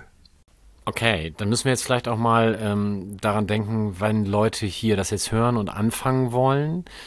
Ähm, Nelly hat gesagt, sie hat Fußball gespielt, Mathis hat Fußball gespielt, Jon, du hast Tischtennis gespielt, Fußball auch? Ja, genau, beides. Ist denn Fußball und Tischtennis die logische Grundlage? Und vor allem, ich, wir hatten mit Mathis vorhin schon kurz gesprochen, du warst Innenverteidiger. Das ist jetzt so für mein Technikverständnis, ich möchte Hauke Wahl echt nicht zu nahe treten, aber er ist halt kein Marcel Hartl. Und ähm, wenn ich die, diese Spielszenen so sehe, finde ich schon, dass es so aussieht, als müsste man technisch einigermaßen begabt sein. Ist das so oder kann man auch einfach als Innenverteidiger damit anfangen? Offensichtlich ja, ja. Äh, man kann es auf jeden Fall. Ähm, ich würde auch sagen, dass ich, ähm, dass ich nie technisch ultra versiert war. So, ich konnte ein bisschen hochhalten und mir das immer Spaß gemacht. Und ich glaube, das ist auch irgendwie der Schlüssel zu dem Ganzen, dass du einfach Spaß dran hast, weil wenn du einfach äh, dich einmal, zweimal die Woche triffst und quasi hochhältst äh, mit einer Platte, dann wirst du halt automatisch so schnell darin besser, ähm, dass du, ja, also da musst du nicht ähm, quasi Muscle Hartle sein, um das spielen zu können, sondern du kannst auch als Hauke Wahl Techball spielen. Habt ihr denn schon mal bei Fabian Hürzler, äh, seid ihr schon mal vorstellig geworden und habt euch da mal vorgestellt als Abteilung oder Sparte? Ähm, ja, das hatten wir. Wir hatten auch schon ähm, den einen oder anderen Termin mal festgelegt. Aus verschiedenen Gründen hat es dann nicht stattgefunden. Ähm, aber wir, es ist auf jeden Fall, steht auf der To-Do-Liste, mit den Profis gemeinsam Techball zu spielen. Ähm, da haben wir alle auf jeden Fall Bock drauf, um auch einfach mal zu sehen, es klingt vielleicht auch fies, ob die das können, ob die das auf Anhieb so hinkriegen, weil, also wenn man ohne Regeln spielt, dann bin ich der Meinung, kriegt jeder diesen Ball über die Platte. Wenn man dann aber Step by Step die Regeln reinbringt, ähm, die den Sport halt einfach mit interessant machen, dann finde ich, wird die ganze Sache einfach super interessant. Und also ich würde auch nochmal, um die auf die Ursprungsfrage quasi äh, zurückzukommen, ähm, ich weiß nicht, also es ist natürlich total von Vorteil, wenn du schon ein bisschen mit dem Ball umgehen kannst, aber gefühlt sind alle FußballerInnen total verkürzt und dementsprechend halt einfach nicht so gelenkig. Ähm, und wenn du nicht jahrelang im Verein gespielt hast, hast du halt auch Vorteile, weil du vielleicht einfach eine andere Beweglichkeit hast ähm, und dadurch Vorteile hast, weil also auch das Technische mit dem Ball, wie gesagt, kannst du dir halt antrainieren. Beweglichkeit zurückzukriegen geht auch, aber ist halt auf jeden Fall schwierig. Ja, also wenn man zum Beispiel irgendwie rhythmische Sportgymnastik gemacht hat oder, äh, weiß nicht, Kung Fu oder so, sowas kann auf jeden Fall auch sehr helfen.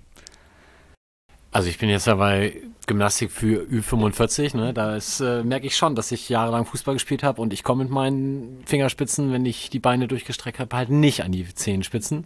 Und mein Sohn spielt jetzt erst ein paar Jahre Fußball, aber da ist das ganz genauso. Und das ist genau das, was du meinst mit dem äh, verkürzt. Also ich glaube, für die Athletik äh, ist das gar nicht so hilfreich, Fußball gespielt zu haben. Ja, ja genau. Und wenn sich jetzt jemand äh, bemüßigt fühlt, das jetzt mal auszuprobieren, kann man das auf dem Schulhof für den Anfang einfach mal mit der dort vorhandenen Stein-Tischtennisplatte machen oder sollte man davon Abstand nehmen, weil die Verletzungsgefahr zu groß ist? Ähm, kann man auf jeden Fall machen. Ähm, man kann das, äh, also ich würde es dann so spielen, dass man, dass man äh, sagt, äh, der Ball, wenn er zweimal aufkommt, ist es sozusagen äh, der Fehler der Person, die den Ball gespielt hat ähm, dass einfach die kurzen Bälle so ein bisschen verhindert werden. Aber so als Grundprinzip, um das mal auszuprobieren, ob einem das Spaß macht, ist eine normale Tischtennisplatte auf jeden Fall ausreichend. Was man sonst auch noch machen kann, ist einfach eine Bank aus der Turnhalle hinstellen und Fußballtennis drüber spielen. Also dann muss man den Fuß oder den Kopf auch nicht ganz so hoch nehmen, zum Beispiel. Oder man guckt halt äh, einmal, informiert sich, ob vielleicht irgendwo in der Gegend es die Möglichkeit gibt, Techball zu spielen. Ähm, dann kann man das da einfach ausprobieren, weil ich glaube, die, Anlauf, äh, die Anlaufmöglichkeiten dafür sind auch nicht so, die Hürde ist nicht so hoch. Oder einfach direkt bei uns beim Training vorbeikommen. Genau. Immer gerne einfach ausprobieren. Ähm, wir spielen immer donnerstags um 20 Uhr in der Max-Brauer-Schule. Das ist ähm, in der Nähe vom Altamira, in der Nähe von einer Fabrik in Ottensen. Thomasstraße ist der Eingang. Genau. Haltestelle Ottensen, genau. Die neue Haltestelle Ottensen, S-Bahn. Donnerstag, 20 Uhr, einfach vorbeikommen? Ja. Also es, es, werden jetzt nicht nächste Woche gleich 100 Leute da stehen, aber irgendwie vorher anmelden bei irgendjemandem? Mm, nicht zwingend, aber ihr könnt uns sonst auch einfach auf Instagram schreiben. Da heißen wir FCSP, dann so ein Unterstrich Techball. Ähm, ja. Das werden wir alles verlinken. Okay. So, jetzt geht's nach Thailand. Wie finanziert man das denn? Wie viel Millionen steckt der Verband denn da rein? Ähm, ja, der Verband ähm, hat, wie gesagt, also der Verband, wie gesagt, existiert leider noch nicht so lange. Dementsprechend ähm, haben wir einfach noch nicht so viele Gelder eintreiben können. Ähm, wir haben ganz viel Sponsoring angefragt, haben da leider eher nur negative Rückmeldungen bekommen. Und ja, dementsprechend ähm, muss das eigene Konto ein bisschen mit dran glauben. Ähm, man bekommt aber auch vom Internationalen Weltverband, vom Techball, der sogenannten FITEC, Unterstützung. Genau, und das teilen wir zum Beispiel unter den ähm, SpielerInnen auf also unter allen deutschen SpielerInnen. Ähm, genau, und wir als Team vom St. Pauli haben noch ein Fundraising ähm, auf GoFundMe ähm, erstellt. Ähm, Link findet ihr in der Beschreibung. genau. Genau, und der ist zwar auch noch nicht so lange aktiv, aber da hoffen wir auch noch, dass wir einfach ein bisschen finanzielle Unterstützung bekommen. Und ansonsten, als wir ansonsten zu internationalen Turnieren waren, gab es auch vom FC St. Pauli Unterstützung, weil wir da für St. Pauli gespielt haben. Jetzt treten wir halt fürs Team Deutschland an. Da gibt es vom FC St. Pauli keine unter finanzielle Unterstützung. Okay, als Verein eine Weltmeisterschaft, ja, verstehe ja. ich, ist schwierig, okay. Ähm, das Ganze startet, also für, für euch, ihr fahrt los am 26. hast du gesagt? Ja, am 26. November abends aus Frankfurt fliegen wir und dann sind wir Montagabend in Bangkok. Also Montagabend thailändischer Zeit in Bangkok, genau. Und das Turnier ist auch in Bangkok? Genau, das okay. ist dann von Mittwoch oder Donnerstag? Von Mittwoch an, ne? Ja, ja. Mittwoch, genau. genau. Von Mittwoch bis Sonntag gehen dann die Wettkämpfe, ähm, ob es jeden Tag eine, ob jeden Tag eine Kategorie gespielt wird oder an einem Tag zwei oder wie auch immer, das steht noch nicht fest. Okay, also Auslosung folgt noch. Erfolgt noch. Okay, und ihr seid von St. Pauli, sind es vier SpielerInnen, die hinfahren? Also Genau. ihr beide, Jon und Nelly und wer noch? Genau, ich spiele zusammen im Frauendoppel noch mit Toni. Die hat früher auch mal bei den zweiten Frauen gespielt, Fußball, und ähm, hat dann irgendwann aufgehört und ist dann beim Techball mit mir wieder gelandet. Okay, ihr spielt Doppel. Frauen Einzel spielt von euch dann keiner? Nein, das äh, spielt einer aus Berlin. Und Jon, du spielst Doppel und Einzel. Genau, ich spiele mit Diego zusammen im Doppel und dann nochmal Einzel. Und Diego ist auch St. Pauli. Diego spielt auch bei St. Pauli äh, und wir haben tatsächlich auch das Finale gegen Mattes und Yannick bei den deutschen Meisterschaften gewonnen. Also ein rein St. Pauli-Finale. Wie schlecht war da denn die Laune danach? Überhaupt nicht. Es- Wir haben ein richtig gutes Finale gespielt, finde ich. Äh, und da überwiegt auf jeden Fall die Freude für die, für die anderen beiden.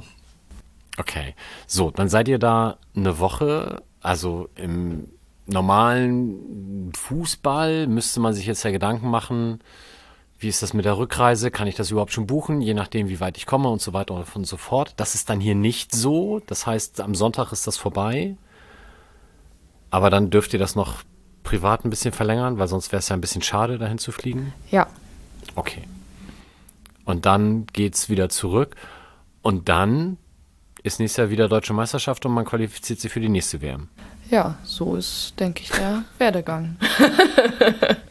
Ja, und jetzt äh, sind wir natürlich mal ganz gespannt, ähm, wie wir abschneiden bei der WM dieses Jahr. Also ähm, im letzten Jahr waren die Chancen noch nicht, noch nicht so hoch.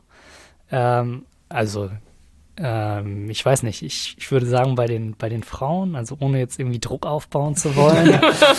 aber ich sehe, aber ich sehe unsere Frauen auf jeden Fall ähm, in blendender Verfassung und ähm, ja, bin sehr gespannt, gerade was die reißen können. Also ich glaube, bei, bei uns wird ähm, bei uns wird sehr, sehr schwer. Mal schauen, was die Auslosung sagt.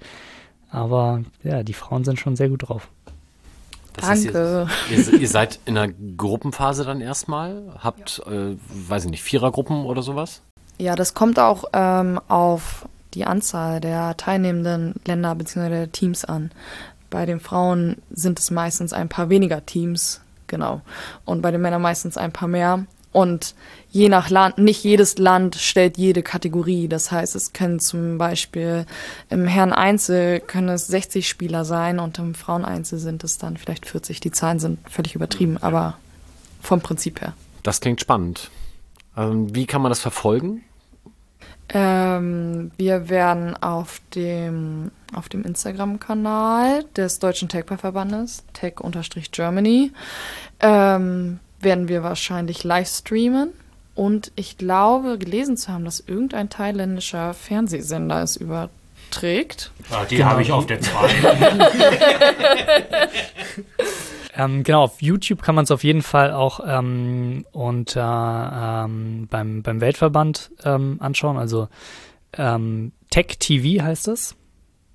Wenn man nach Techball oder VTech ähm, googelt äh, oder beziehungsweise bei YouTube sucht, müsste das ähm, relativ weit vorne auftauchen. Und ähm, genau, äh, Tech TV, da werden die Spiele live übertragen. Und ich weiß gar nicht, also Eurosport überträgt teilweise ähm, den Finaltag ähm, und ähm, ESPN, aber da, dadurch, dass es jetzt in Asien ist, weiß ich nicht, ob die da unterwegs sind oder ob das tatsächlich nur das thailändische Fernsehen ist, das überträgt. Und am Finaltag, hat Jon ja gesagt, bist du denn ja noch dabei? Ähm, vielleicht. Ich hoffe es natürlich. Okay. Super. Ähm, also, ich fasse zusammen. Es wird gestreamt. Ähm, damit ihr da hinkommt, muss das Crowdfunding auf jeden Fall noch ein bisschen wachsen. Da werden wir dann auch entsprechend das verlinken.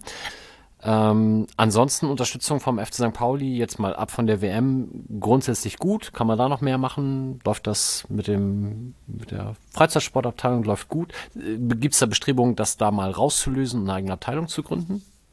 Also wir sind happy, so, so wie es ist, würde ich sagen. Wie gesagt, also echt an dieser Stelle auch nochmal ganz großen Dank an Martina einfach, weil ähm, wir so schön aufgenommen worden sind und ähm, ja, das wollen wir auch erstmal gar nicht missen. Also Das bleiben wir ist- drin, oder? Ja, es ist voll das nette Miteinander in der Freizeitsportabteilung. Also es gibt, wie, wie Jon meint, es gibt reg regelmäßige Gruppenleitertreffen oder auch eine Weihnachtsfeier im Januar ist jetzt angedacht und einfach mal, wir sind letztens, wir sind, konnten letztens Carrera-Bahn fahren, aber so ein XXL-Format, da war im Strunsee-Gymnasium in der Aula so eine Strecke von keine Ahnung wie viel Metern aufgebaut. Da sind wir alle nochmal richtig zum Kind geworden, auf jeden Fall. Ähm, ja, das ist, äh, ist voll schön, da aufgehoben zu sein. Voll. Okay. Und eine Frage muss ich an dich, Nelly, natürlich noch stellen, ähm, mit der zweiten Frauen. Wir haben vorhin schon kurz gesprochen, du hast gesagt, naja, eigentlich bin ich eher ähm, jetzt nur noch in der zweiten Frauen, weil für Techball für mich so ein bisschen wichtiger geworden ist. Wie lange kann man Techball denn spielen? Wie lange ist man noch so athletisch und wann gehst du dann zurück zum eigentlichen Fußball und geht's dann wieder in die ersten Frauen? Puh, ähm, also ich bin der Meinung, man kann Techball schon sehr lange spielen, weil man mit der Zeit auch durchaus beweglicher wird. Also auch ich habe das noch festgestellt, dass ich beweglicher geworden bin. Ähm, genau, also Techball ist halt, also natürlich liebe ich es, das zu spielen, aber es sind natürlich auch viele organisatorische Dinge, die man auf einmal zum ersten Mal in seinem Leben macht. Ich, also ich bin so mit Gründungsglied, mit Gründungsglied von einem Verband, also hätte mir das jemand gesagt. ja, nee, wäre ich eher raus gewesen. Äh, das, also ich hätte nie dran geglaubt, aber jetzt ist es passiert. Ähm, genau. Also ich habe, ich hab, war auch schon an einem Punkt, wo ich überlegt habe, mit Fußball komplett aufzuhören wegen Techball. Aber ich muss sagen, ich war dann bei den Frauen, bei den ersten sowohl auch bei den zweiten zuschauen und dachte so, nee, es kribbelt immer noch in meinen Füßen, ich kann damit nicht aufhören. Auch weil, man, weil ich sagen muss, dass Techball ist schon manchmal mehr Einzelsportart, vor allen Dingen im Einzel. Und auch im Doppel ist halt wirklich in Anführungszeichen nur eine andere Person da. Beim Fußball hat man dann nochmal zehn andere Teammitglieder. Ähm, genau, und weil ich einfach schon seit fast 20 Jahren Fußball spiele, konnte ich das noch nicht aus meinem Herzen lassen. Ähm, und werde, glaube ich, solange es geht, beides irgendwie gleichzeitig machen. Und mal steht Fußball mehr im Vordergrund, mal steht Techball mehr im Vordergrund. Das ist immer, sind auch unterschiedliche Zeit. Also beide Sachen nehmen unterschiedlich viel Zeit in Angriff. Für Techball muss man halt auch mal um die Welt fliegen.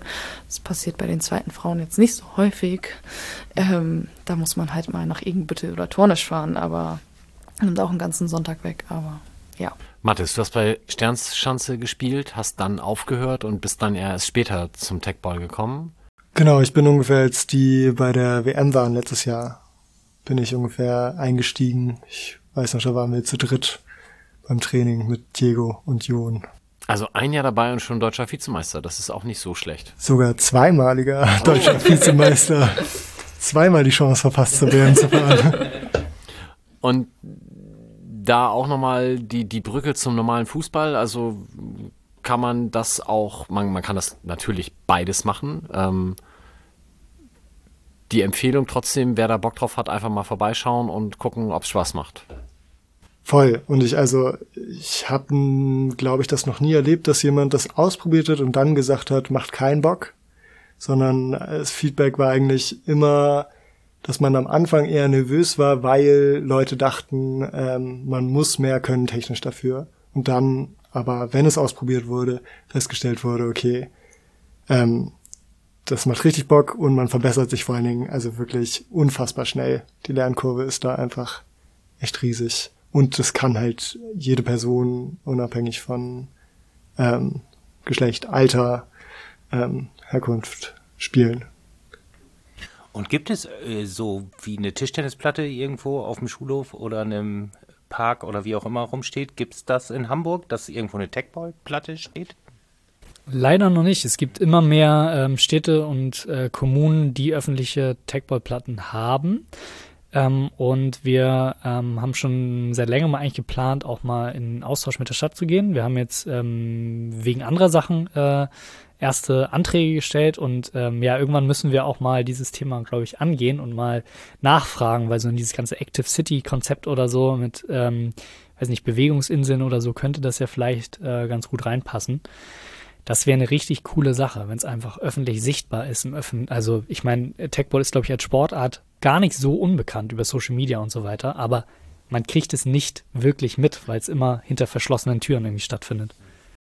Und kann man, ja, apropos hinter verschlossenen Türen, das habe ich mich die ganze Zeit gefragt. Also Tischtennisplatten nehmen ja schon in der Halle viel Platz weg. Man kann die aber so zusammenklappen. Bei Techball-Platten ist es ja wahrscheinlich schwierig. Oder kann man die auch zusammenklappen und dann in den Geräteraum stellen? Doch, man kann die auch zusammenklappen. Äh. Also es gibt ähm, beide Modelle.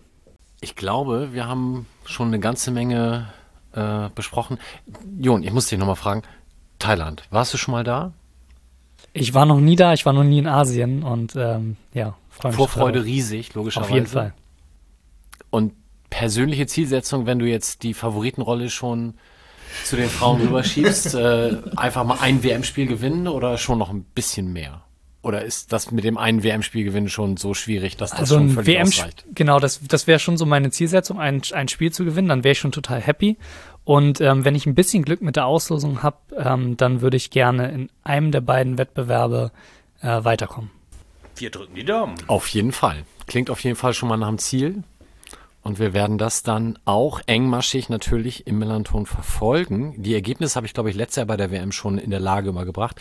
Wir würden uns natürlich total freuen, wenn ihr es vielleicht schon mal in euch bewegt, ob ihr danach mal einen Artikel drüber schreibt. So als Reisebericht. Kriegen wir hin, auf jeden Fall dann können wir uns alle darüber freuen. Und ich habe mir jetzt gemerkt, Donnerstag 20 Uhr mal vorbeischauen. Ich werde meinem Sohn das nachher mal erzählen, mal gucken, wie gelenkig der sich dafür hergibt. Du kannst auch gerne vorbeischauen. Ne? Ja, ja. ich dachte eigentlich, ich fahre meinen Sohn, aber ich könnte ja mal Sportschuhe einpacken. Super, vielen, vielen Dank, dass ihr da wart. Habt ihr noch irgendwas, was ihr den HörerInnen mit auf den Weg geben wollt, außer Donnerstag 20 Uhr? Und das Crowdfunding.